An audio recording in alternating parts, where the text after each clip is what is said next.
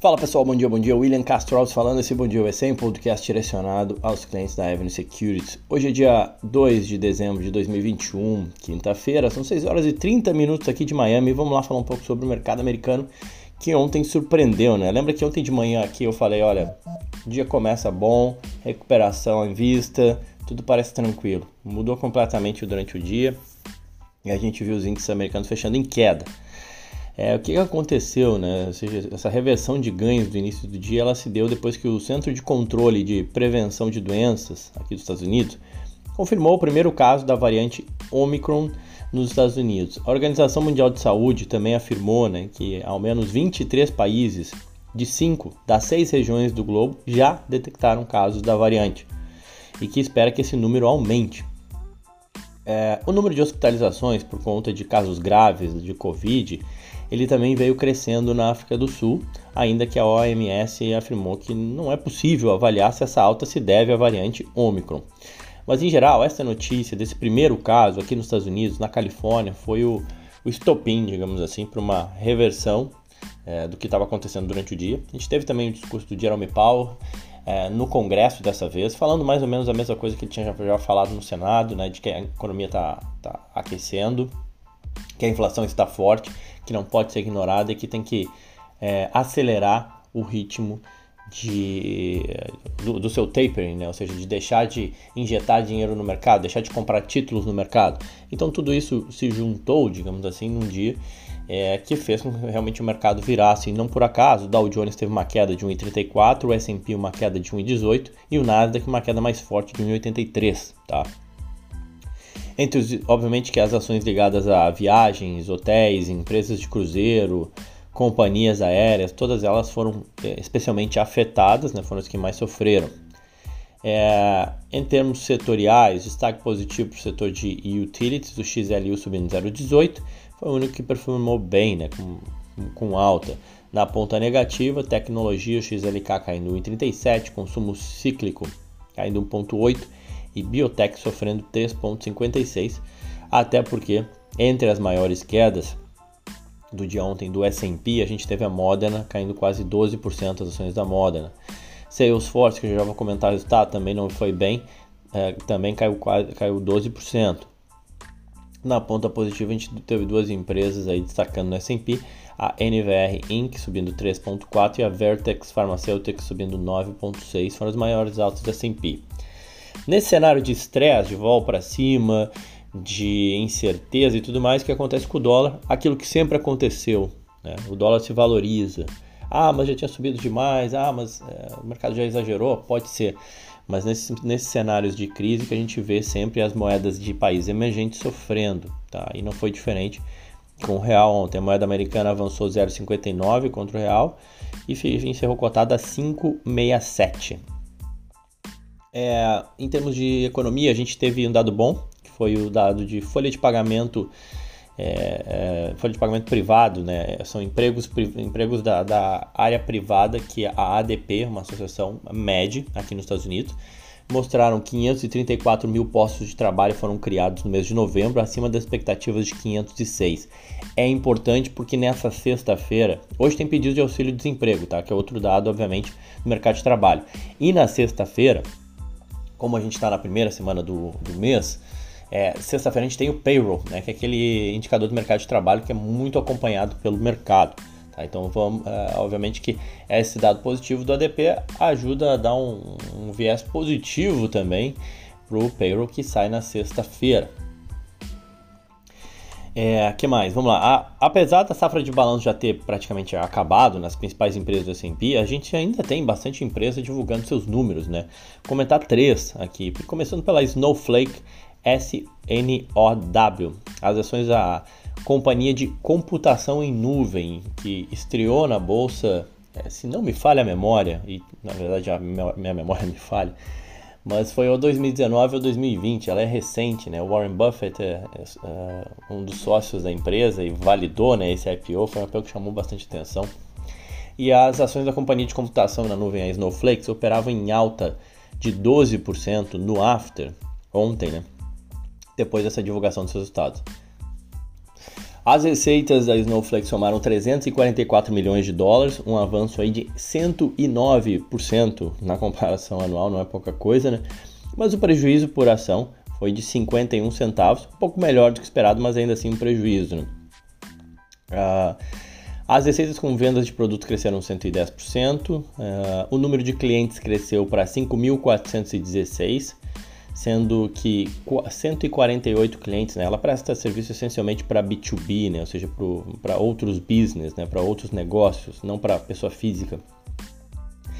148 clientes deles hoje contribuem com mais de um milhão de dólares em receitas nos últimos 12 meses.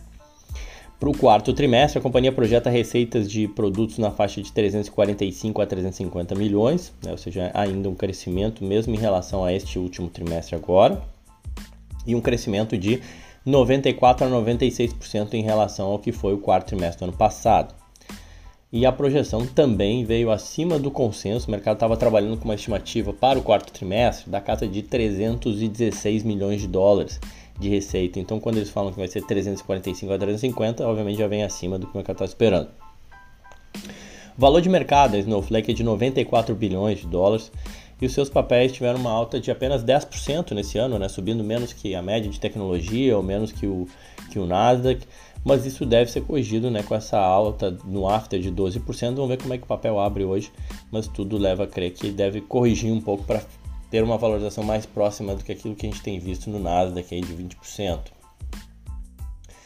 É, que mais? CrowdStrike, CRWD é o código da CrowdStrike. A CrowdStrike é uma empresa de cibersegurança, né, de cybersecurity. Eles reportaram seus resultados referente ao terceiro trimestre também ontem, depois do fechamento do mercado. É, receitas também aí na casa dos 380 milhões de dólares, um crescimento aí de 63,5% na comparação anual, e o lucro por ação foi de 17 centavos, diferente da Snowflake, ela já é lucrativa. Tanto receita quanto lucro da CrowdStrike vieram acima do que o mercado estava esperando. Além disso, durante o trimestre foram adicionados aí mais de 1.600 assinaturas de novos clientes, né? ou seja, a CrowdStrike também crescendo na sua base, no seu número de clientes. A companhia elevou também o guidance para o resto do ano, suas projeções para o resto do ano, projetando receitas aí de aproximadamente 1,4 é, bilhão de dólares e um lucro por ação entre 57 a 59 centavos por ação. A expectativa anterior era de um lucro de até no máximo 50 centavos, né? então agora de 57 a 59 é esse range, né? esse, esse espaço de, esperado de, de lucro por ação neste, neste ano. A CrowdStrike hoje ela está avaliada em 47 bilhões de dólares e negocia aí a 41 vezes as suas vendas. Né? Não é um múltiplo considerado barato, mas o mercado obviamente paga caro para uma empresa que entrega crescimento e ela tem entregue. E também pelas perspectivas de crescimento, não só é, da empresa como, como do setor como um todo, né, de cibersegurança. As ações da, da CrowdStrike subiam cerca de 3% no aftermarket e no ano ainda caem, na verdade, aproximadamente 4,8%. Para acabar, a gente teve também o resultado da Five Below, tá? o código dela é FIVE, a varegi, é uma varejista, né? o nome já diz Five Below, né? ou seja, é, abaixo de 5 dólares, que vende produtos abaixo de 5 dólares, né? produtos de, de baixo valor agregado, soltou o resultado que excedeu as estimativas dos analistas, receitas de 607 milhões, crescimento de 27,5% na comparação anual, um lucro por ação de 43 centavos, acima dos 29 centavos que o mercado estava esperando.